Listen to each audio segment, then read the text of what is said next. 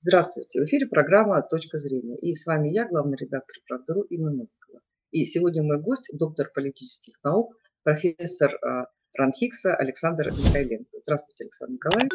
Добрый день. И первый вопрос хотела бы задать а, по поводу а, Израиля, Палестины, всей ситуации, которая возникла не только в этом регионе, но и в связи с этим и в мире тоже. Как вы ее видите, как вы оцениваете, какие вы видите пути выхода из вот этого одного из самых серьезных, наверное, мировых конфликтов? Ну, я вижу ситуацию, то, что сложилась она не в последние дни и часы. Это давняя история. То есть корни, собственно говоря, этой ситуации, они исторические, политические, религиозные. Вот, поэтому э, односложно так вот э, просто э, как-то в одну сторону рассмотреть, это довольно сложная ситуация будет. А здесь и, и территориальные споры, да, потому что Газа, она же, в общем-то, центром ну, можно сказать, центром раздора было исторически между израильтянами и палестинцами. Вот. Э, потом э, уже когда исторически, когда создавалось, э, то есть решался вопрос о том, как все-таки должно быть здесь управление, вот Палестина, Израиль, что будет два государства, вот, то там было перемещение палестинцев, очень большое. Да? С одной стороны, э, договорились о том, что будет два государства, а создается одно только а, Израиль, а, а государство Палестины не, не создается. Эта ситуация была связана в том числе и с гуманитарными вопросами, потому что все эти а, перемещения массовые, потом ограничения передвижений, которые Израиль предпринял. Это а, повлияло очень сильно на гуманитарную ситуацию. А, у людей и работы не было, и продуктов не было, и э, вопросы с водой, ну и так далее. Одним словом, все это очень комплексно. Теперь, конечно же, очень важно для того, чтобы понимать э, ситуацию, в Газе а, и в частности и между Израилем и Палестиной. Тут надо, надо понимать, конечно, что а, этот, этот э, район, анклав, он, был, он контролировался Хамасом. Да? Хамас, Израиль, и не только Израиль, там и западные страны, США, они считают э, э, террористической организацией. А, а, там есть вет действительно военное, но есть и гражданское направление, которое, собственно говоря, и управляло э, анклавом. Вот. И если рассматривать его как террористическую организацию, то соответствующее должно быть и, видимо, деятельность, действия должны быть со стороны э, Израиля. Что они проявляют? Ну и, конечно же, э, важным является и то, что э, религиозный фактор, да, вот, потому что это э, религиозные объекты в Восточном Иерусалиме, и это ну, очень усугубляет напряженность. Вот, поэтому, конечно, ситуация очень сложная. Ну, данные приводятся, что с 7 октября по настоящее время погибло в результате э, вот, вооруженных действий Израиля э, около 15 тысяч человек. 15 тысяч человек. Это просто очень большие цифры очень, и, соответственно, это большое горе, и ситуация очень в этом, я бы сказал, даже взрывоопасная в этом плане. Вот, э, теперь э, как разрешить, да, или э, каким образом, вот, как отражается на международной ситуации, на ситуации в мире этот военный конфликт. Я бы сказал так, что, собственно, обострение ситуации, ведь это было, с, считайте, там, с 48 года, сразу после войны фактически Второй мировой, уже обострилось все там э, довольно остро было. Вот. Но так как вот сейчас, это почему вот именно сейчас? Я думаю, что говорить надо о том, что обострение ситуации военные действия в Газе, вот на, здесь на Ближнем Востоке, они связаны с формированием нового мирового устройства что старая система мировая, когда был однополярный мир, и когда американцы могли цикнуть и сказать, э, будь то Израиль или любому другому государству, э, сказать, что сидеть и э, успокоиться, и все бы, наверное, так и было. Но сейчас это время прошло, сейчас уже другая ситуация, мы движемся к многополярному миру, и это движение, оно сопровождается э, вот обострением обстановки. И я просто хотел напомнить насчет того, что все смены мировых порядков, которые до этого времени вот были, а их было пять смен да, мировых порядков, они все происходили в результате военных действий. Вот, и поэтому и Вестфальский мир, там и Венская система, и после Первой мировой войны, и после Второй мировой войны, все это были результаты а, войн каких-то. Вот, э, по идее, вроде бы человечество э, становится, ну, как сказать, а, взрослее, что ли, то, по крайней мере, такая надежда. И а, можно было бы вот этот, э, выйти на новый этап, новый этап, новый мировой порядок, который отражает новую расстановку сил в мире, э, перейти на него э, э, мирным путем. Но вот не получается. Эти обострения, они, видите, они с этим связаны и, я считаю, и вот специальная военная операция России на Украине, вот, и Нагорно-Карабахские дела. Одним словом, с этим связаны все обострения вооруженные, которые сейчас фиксируется в мире.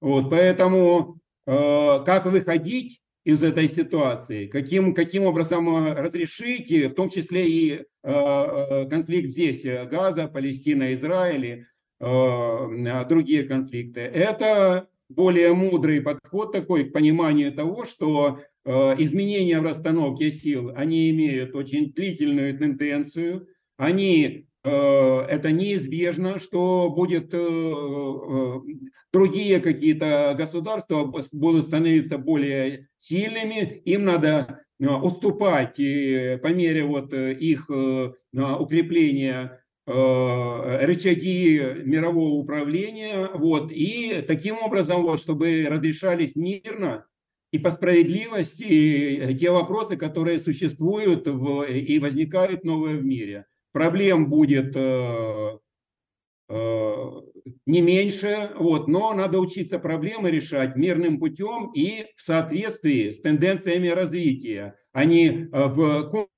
контртенденции, наоборот, противоречить этим тенденциям. Вот я думаю, так примерно должно быть и с этим конфликтом, конфликтом на Ближнем Востоке. Александр Николаевич, а вот вы говорите, да, что нужно как-то пытаться решать мирным путем, при этом вы говорите сами о том, что а, всегда вот изменения, они сопровождались войнами. Вот а, в реальности, если мирным путем, то должна быть какая-то сила, которая принудит как бы к миру, к мирному путю, э, пути, извините, и к желанию вообще как-то вести переговоры. А, вот а, есть такая сила сейчас. Вот кто может быть заинтересован, а, либо настолько милосерден а, и миролюбив, э, чтобы э, заставить стороны уговорить их э, договариваться миром? Да, это хороший вопрос, который он касается всех стран, всех касается. Вот вчера на примаковских чтениях наш министр иностранных дел Лавров выступал – и он как раз вот говорил о том, что э, тенденция эта по изменению соотношения сил, ее невозможно остановить. Дело в чем, что просто э, давайте сами задумаемся, что э, начиная с 80-х годов прошлого века идет э, э, тенденция усилению так называемого, ну, сейчас часто называют коллективный юг и восток, и ослабление э, коллективного запада. То есть, если в процентах взять, то э, там э, в 80-х годах э, прошлого века э, за Западом было две трети мирового ВВП, вот, а э, за развивающимися странами одна треть, а сейчас наоборот. Перевернулась. И тенденция будет и дальше продолжаться.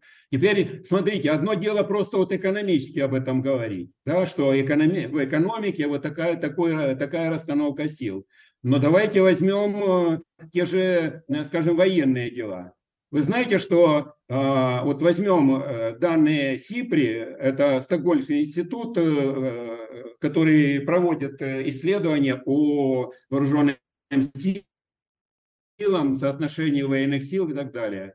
Вот. Э, кто, по данным э, э, СИПРИ, является самыми крупными импортерами вооружений.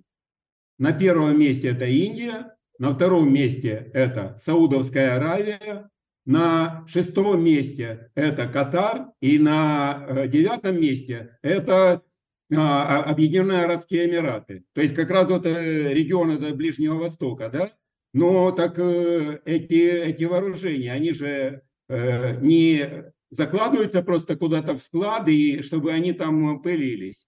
Они могут быть использованы. Это крупнейшие э, импортеры, это, это соответственно, кроме того, что это сильные экономические державы, они становятся все более и более сильными военными, в военном плане.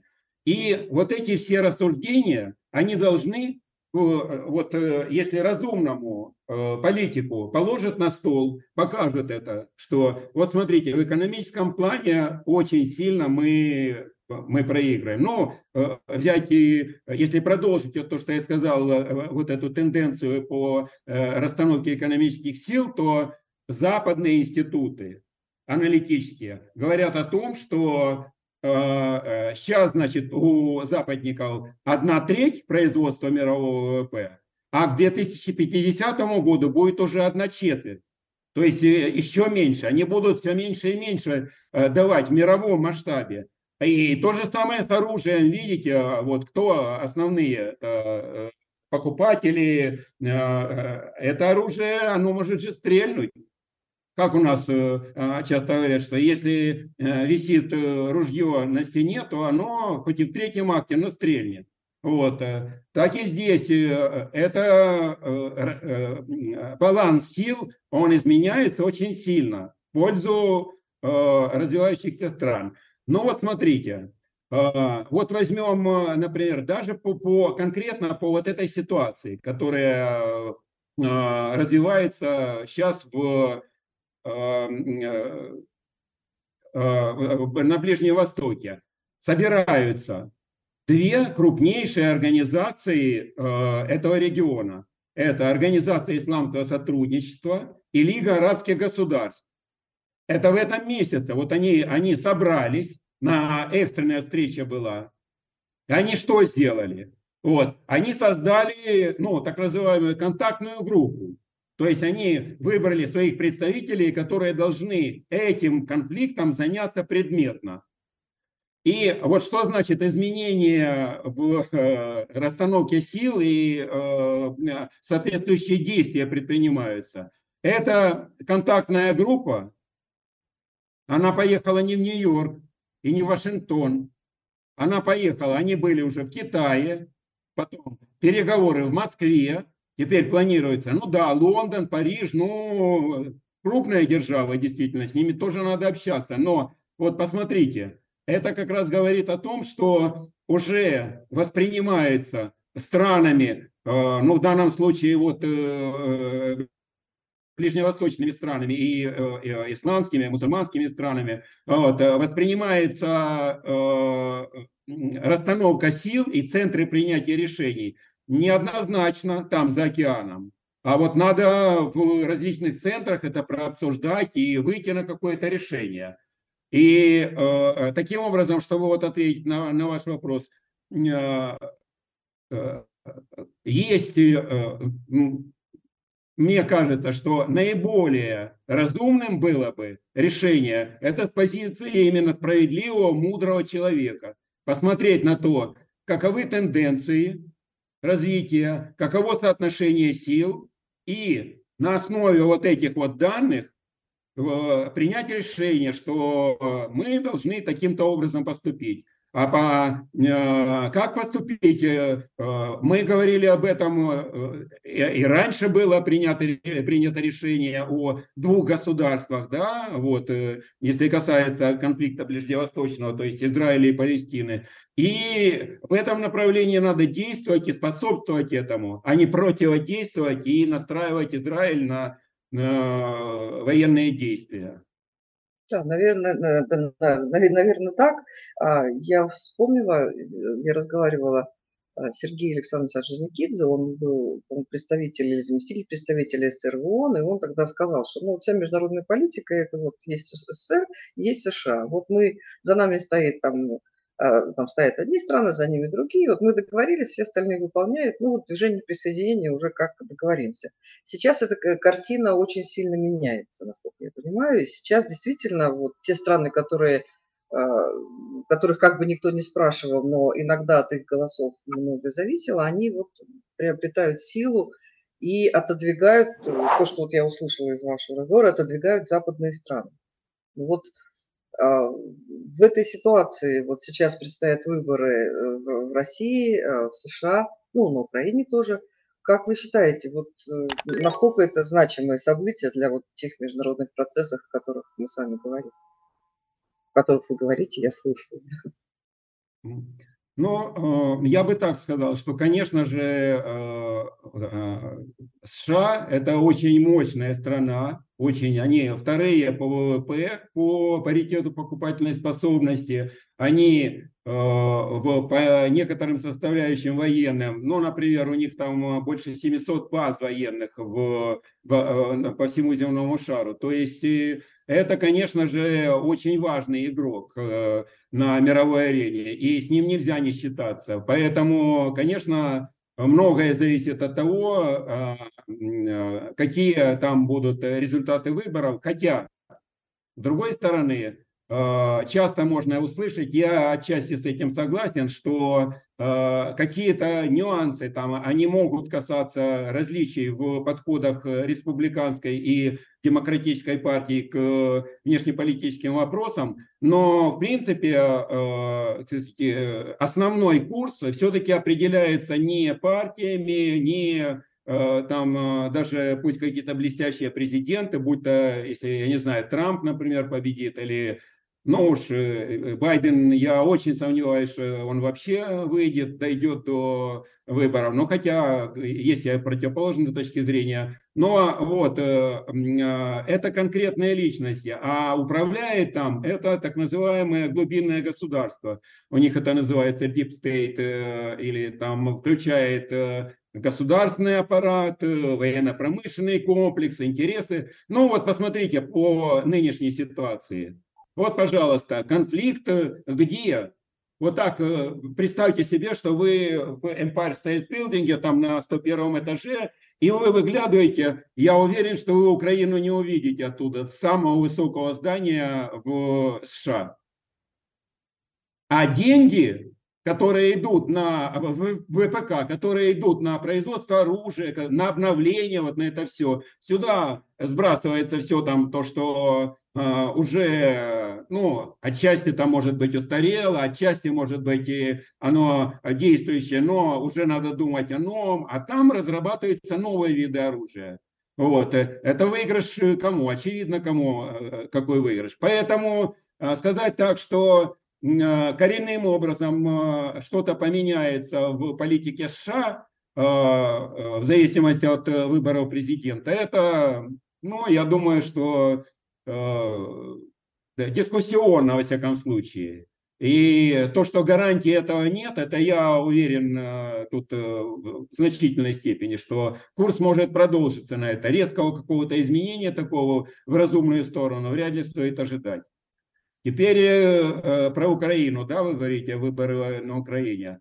Ну, здесь бы я сказал так, что, собственно, это не имеет, э, по моей, с моей точки зрения, особого значения вообще ни для, ни для чего. Потому что украинский президент э, – это, ну, часто говорят, там, э, кукла КВНская, там, марионетка там и прочее. Но реально, просто вот реально, посмотрите. Вот если кто-то нас смотрит, например, сейчас, представьте себе эти все данные, что возьмем бюджет Украины, там же больше половины бюджета государственного бюджета.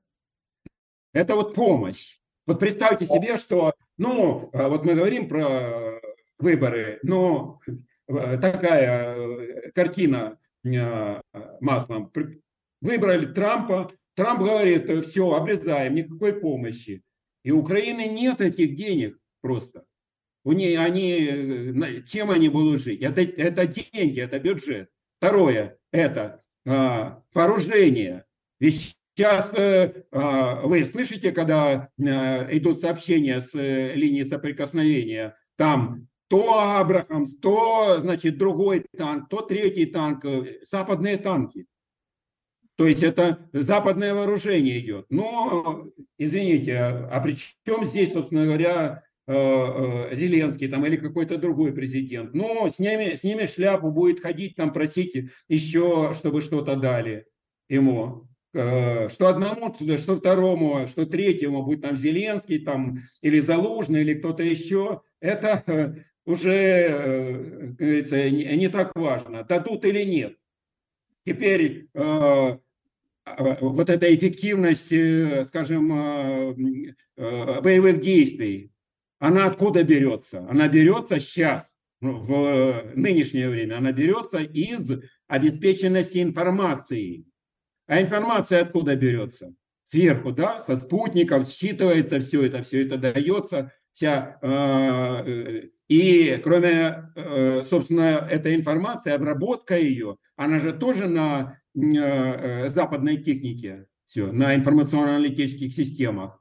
Вот если этого не будет западно, ну и будет ли там э, кто-то другой стоять у власти, это, одним словом, я считаю, что не очень важный вопрос с точки зрения, кто придет к власти, вернее, не к власти, а кто именно станет президентом, потому что власть там э, заморская, тут, тут э, это очевидно уже. Вот. Э. Ну а что касается наших выборов, ну я вот не агитатор, вот, но я считаю, что наш президент на данный момент это очень сильная фигура в международном плане, очень сильная.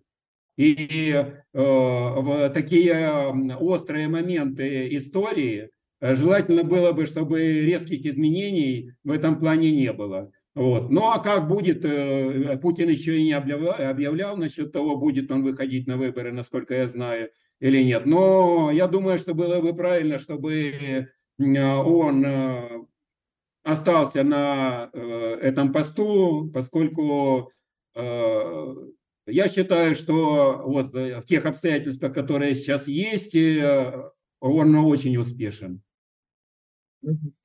Я, спасибо, да. Я вот сегодня прочитала такую э, странную новость, э, а, цитату Олафа Шольца, э, который пообещал помощь э, Украине, несмотря ни на что, несмотря на бюджетные проблемы Германии. Ну, э, до этого Аналена Бербок тоже сказала, что ей не важно, что там происходит с жителями Германии.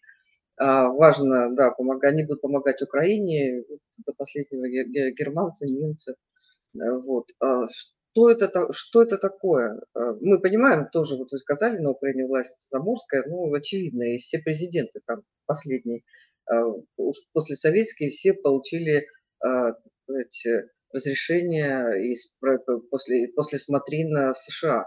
Но вот э, в Германии та же самая получается ситуация, и сейчас вот, ну, вот для тех проблем, которые есть в Германии, откровения Шольца, ну, наверное, ну, слишком, ну, вот, э, смелые, так скажем, для его, вот, в глазах его избирателей. Ну, смелые и глупые, честно говоря. Ну, я что бы хотел сказать насчет э, Германии и Шольца в частности. Здесь, конечно же, э, совершенно очевидно, я так думаю, что через какое-то время надо, чтобы прошло время, и немцы осмыслят это и поймут, на, как они оказались, как их затянули в такое болото. Сами туда зашли причем. То есть э, э, они получали здесь э, дешевый газ, у них энергетическая составляющая, поскольку у них доля промышленности довольно значительная, да. по сравнению там с другими странами, вот, соответственно, промышленность она на дешевом газе, она была очень конкурентоспособной. И вот взять и от этого отказаться ради чего? Не, не, непонятно. Это пройдет вот э, какое-то время осмысления, и они сами поймут, что э, это была ну, очень серьезная стратегическая ошибка. Вот, потому что, да я думаю, что времени-то это а, для осмысления, для того, чтобы понять, какие причины, а ведь уже сейчас же Посмотрите, э, вы посмотрите э, э, рейтинги политиков германских. Но это, ну, я не знаю, не, не смешно, а, наверное, наоборот, плакать надо Шольцу. Он не входит в первую десятку германских политиков в рейтинге. То есть, представляете себе, что, что это значит? Это значит, что ну, никчемный абсолютно политик. Теперь почему вы говорите, почему вот он выступает так? Тот вопрос насчет того, вот э, готов ли человек резко изменить свою точку зрения. И это же должно быть не только его личное мнение. Вот кто-то там, ну, какие-то индивидуальные там э, дела там у человека, он сам там что-то решил, что завтра буду жить по-другому. А это ведь касается э, страны, это касается того, что он вчера говорил, что он позавчера говорил. Вот, и, и а, я так думаю, что у него просто э, не хватает силы характера, может быть, может быть, и подготовки, может быть, нет, для того, чтобы принять действительно обоснованное решение в э, внешнеполитическом э, направлении. Но, тем не менее, вот факт остается фактом. Вот он говорит вот так вот, э, что мы даже, это же не только он, там же и другие у него там, его подчиненные министры, они тоже примерно так говорили, что да, даже если Германии будет хуже, то мы все равно должны будем помогать Украине.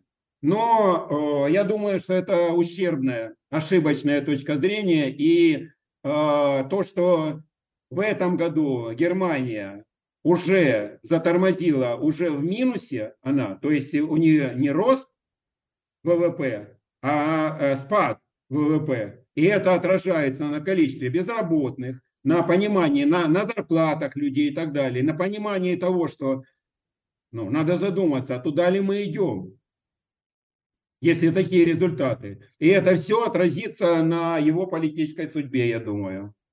Да, и на его будущем. Да, спасибо. Спасибо вам большое. Это была программа «Точка зрения» и наш гость, доктор политических наук, профессор Ранхикс Александр Михайленко.